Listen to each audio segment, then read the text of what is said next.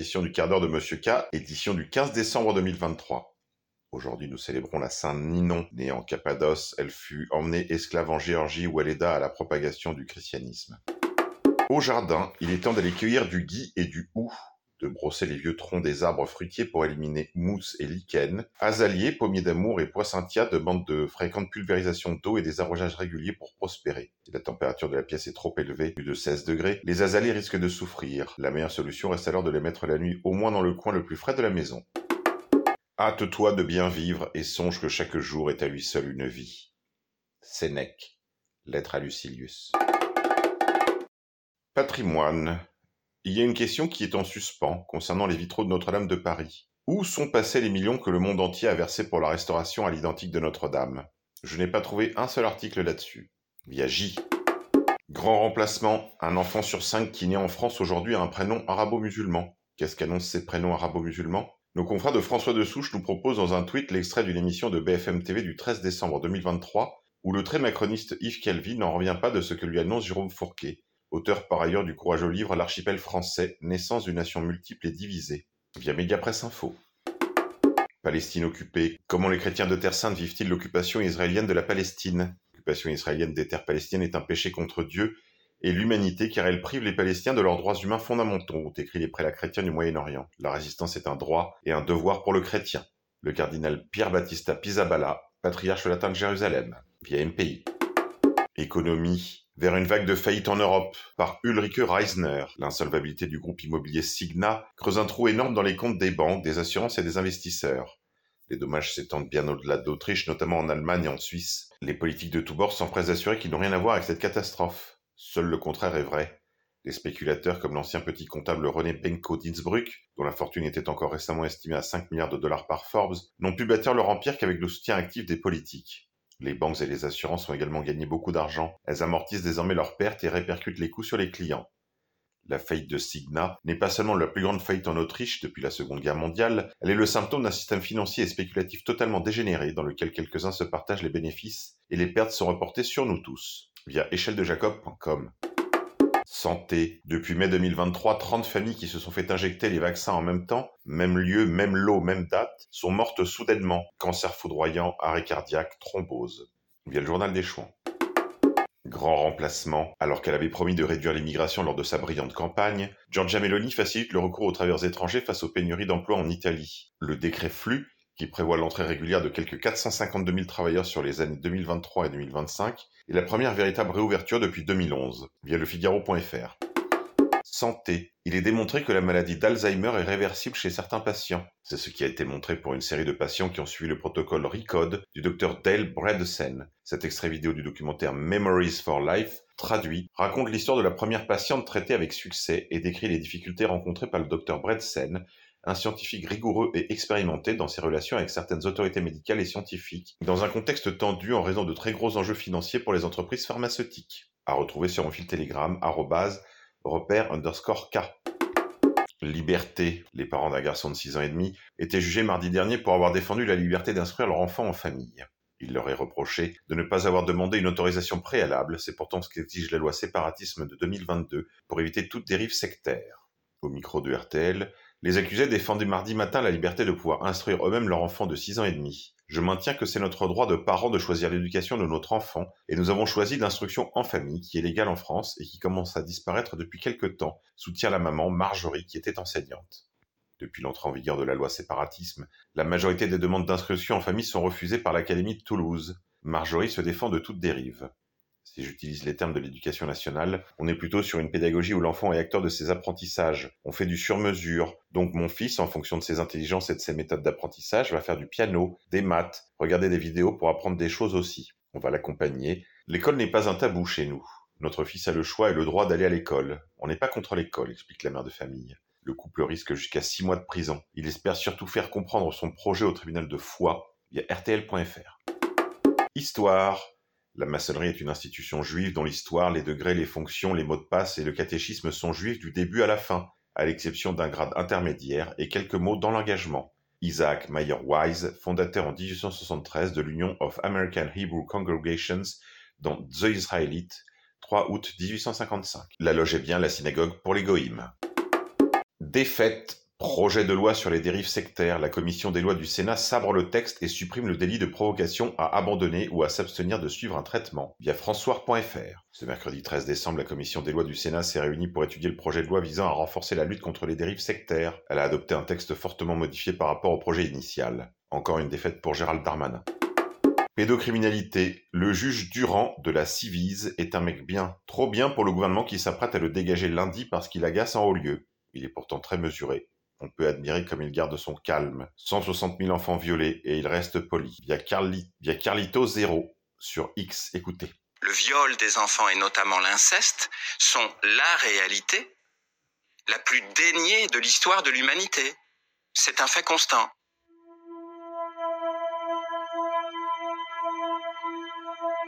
Nous avons reçu depuis trois ans 30 000 témoignages. Mm. Et il y a des personnes qui survivent, qui vivent avec une dignité admirable, Mm. qui ont pu subir pendant leur enfance mille viols. Il y a des pédocriminels qui font jusqu'à 150 victimes, 160 000 enfants chaque année dans notre pays qui sont victimes de violences sexuelles et 3% des pédocriminels sont déclarés coupables. Ça s'appelle un système d'impunité. Mm. Vous observez que toujours, mais après, on dit tout le monde savait. C'est donc avant qu'il faut essayer de protéger. Et, c'est ça la mission qui a été confiée à la Civise. Et c'est pour ça que cette multitude de personnes adultes a fait confiance à la Civise. Et ce que contient ce rapport de 750 pages, c'est le moyen de se donner la possibilité non pas de déplorer les faits après. Mais de protéger les enfants avant, parce que ce que signifie le mot protéger, c'est anticiper le risque. Il y a le fait que nous préconisons que soient déclarés imprescriptibles les viols et les agressions sexuelles commis contre les enfants. Parce que, en effet, comme le dit le philosophe euh, euh, Pierron, le viol d'un enfant est la ligne de partage entre l'humanité et la bestialité. Mm. De nombreux pays qui sont des États de droit ont déjà déclaré imprescriptibles les crimes et délits sexuels commis contre les enfants. Quel pays? Eh bien, par exemple, la Suède, Mm. euh, par exemple, certains États des États-Unis, euh, un, un nombre très important de pays du Conseil de l'Europe. Vous savez, ces 82 préconisations, elles doivent être lues dans un ensemble. Pas pour en sortir une ici ou là, Bien sûr. mais pour voir que la culture de la protection, c'est un ensemble. J'ajoute deux autres choses. La première, c'est que dans notre droit, la prescription n'est pas le critère de la mesure de la gravité d'un crime. La deuxième chose, c'est que dans les fondements de la prescription, il y a la paix sociale. Et quand un agresseur commet jusqu'à 1000 viols contre un enfant ou commet de multiples viols contre une centaine d'enfants, alors je dis la paix de qui? Résistance. Dans une récente vidéo, l'archevêque Vigano lâche quelques lourdes vérités. Il dénonce le collaborateur médiatique d'Hillary Clinton et de John Podesta qui a œuvré pour étouffer le Pizzagate. Il affirme qu'Epstein et Ghislaine Maxwell menaient des opérations de chantage pour le compte du Mossad. Il affirme que les dirigeants occidentaux ne parlent pas des massacres à Gaza parce que les services secrets israéliens les font chanter. Il termine en nous disant que la crise ukrainienne était une farce.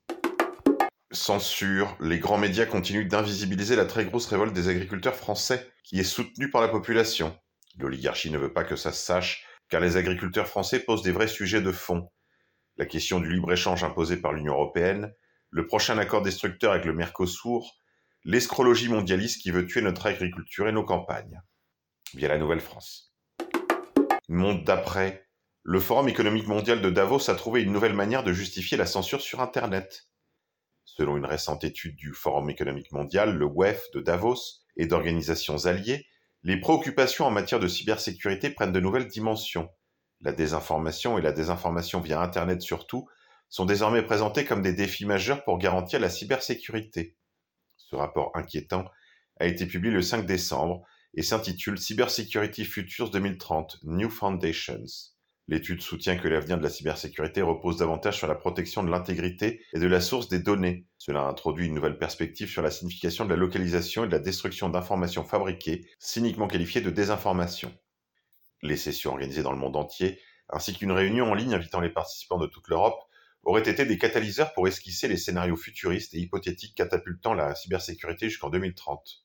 Le rapport du WEF montre que la désinformation est au cœur des cyberpréoccupations, via activenews.ro. Guerre en Ukraine. Un journaliste occidental a été surpris par l'âge moyen des forces armées ukrainiennes en première ligne. 43 ans. Selon lui, une partie importante de la jeunesse ukrainienne est déjà décédée, via le courrier de l'Indien. Résistance, chaos sur le périphérique parisien. Près de 3000 chauffeurs VTC mènent une énorme opération escargot pour dénoncer leur exclusion des JO 2024, via Luc Offray. Putri, Twitch se couche devant les créatrices de contenu qui étaient empêchées de faire la promotion de leur corps et accepte à présent l'affichage des poitrines et des fesses. Encore une victoire pour le féminisme, via le journal du geek. Guerre de Soukot, opération du 7 octobre dernier. Le colonel de l'armée de l'air israélienne Nof Erez a déclaré au journal israélien Haaretz que l'armée israélienne a peut-être déployé la directive Hannibal le 7 octobre dernier et potentiellement frappé des otages israéliens alors qu'ils étaient ramenés à Gaza par des combattants palestiniens. Erez a déclaré que si la directive avait été déployée, cela aurait été intentionnel et a expliqué que la situation du 7 octobre serait considérée comme un Hannibal de masse. La directive Hannibal est un protocole militaire controversé exigeant que les enlèvements d'Israéliens soient arrêtés par tous les moyens y compris par la mort. Le protocole a été officiellement abrogé en 2016. Un seul soldat israélien a survécu dans le cas connu où la directive Hannibal a été déployée, car les soldats israéliens ont souvent compris que cette directive signifiait qu'il valait mieux tuer les leurs que de les laisser captifs. Propagande. Reddition du Hamas. LCI est forcé de constater que l'armée d'occupation israélienne a encore menti. LCI a été forcé de constater que l'occupation israélienne a encore menti. Cinq jours après avoir relayé des images de propagande de l'armée d'occupation israélienne affirmant que des soldats du Hamas avaient fait reddition, LCI affirme finalement que les hommes filmés étaient bien des civils palestiniens. Regardons aussi les images qui nous parviennent quasi quotidiennement depuis jeudi. Des dizaines d'hommes debout en sous-vêtements contre un mur, dans une ruelle, leur carte d'identité à la main. On entend des ordres en langue arabe au mégaphone.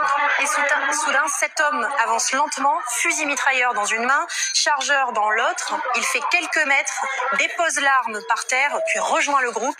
Il rend littéralement les armes. Et c'est la première fois que l'on assiste à une telle scène censée illustrer les redditions en masse des du Hamas, cet homme serait chargé au sein du groupe de récupérer chaque arme puis de venir la déposer. Information importante, l'homme sur les images s'appelle Mounir Kashta El Masri, gérant d'un petit atelier d'aluminium au nord de Gaza. Le commerçant s'était réfugié avec sa femme et ses enfants dans une école transformée en camp de réfugiés à Bethlaya. Break News avait diffusé un focus sur ces images de propagande démontrant comment l'armée d'occupation israélienne avait imposé à des civils palestiniens de jouer des mises en scène armes à la main afin de faire croire à l'opinion publique que des soldats du Hamas commençaient à se rendre. Le lien de cette vidéo est disponible en description. Via Break News.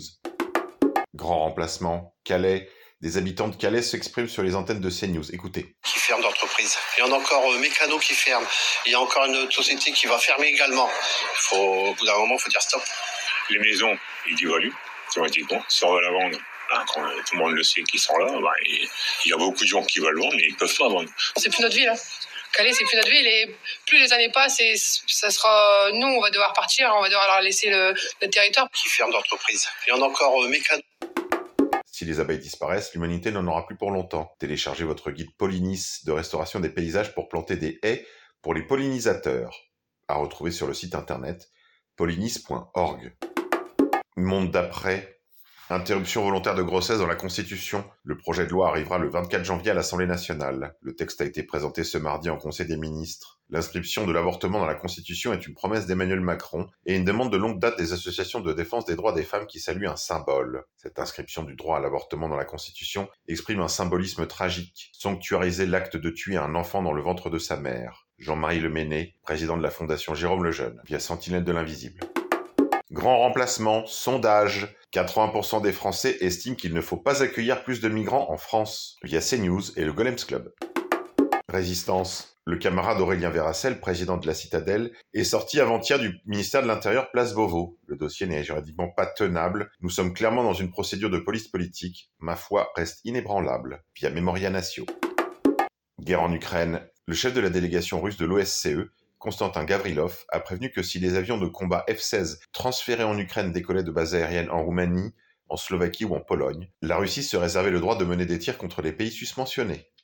Via imprimalignier.wordpress.com Écofoutoir, à partir du 1er janvier 2024, chaque foyer français devra avoir un bac à compost. via le courrier de l'Indien. Gouvernement direct, Julien Drey, fondateur de SOS Racisme, invite une Française en désaccord avec Israël à quitter la France, via le média en 442. C'est tout pour aujourd'hui mes amis, je vous dis à demain. En attendant, je vous rappelle que vous pouvez me soutenir, que vous devez me soutenir, si vous voulez continuer d'écouter ces quotidiennes, en allant sur mon site internet atelier-monsieurk.com. Plus que 24 heures avant la sortie de mon nouveau magazine ODA, à retrouver également sur l'atelier de Monsieur K. Au les cœurs, Dieu vous garde.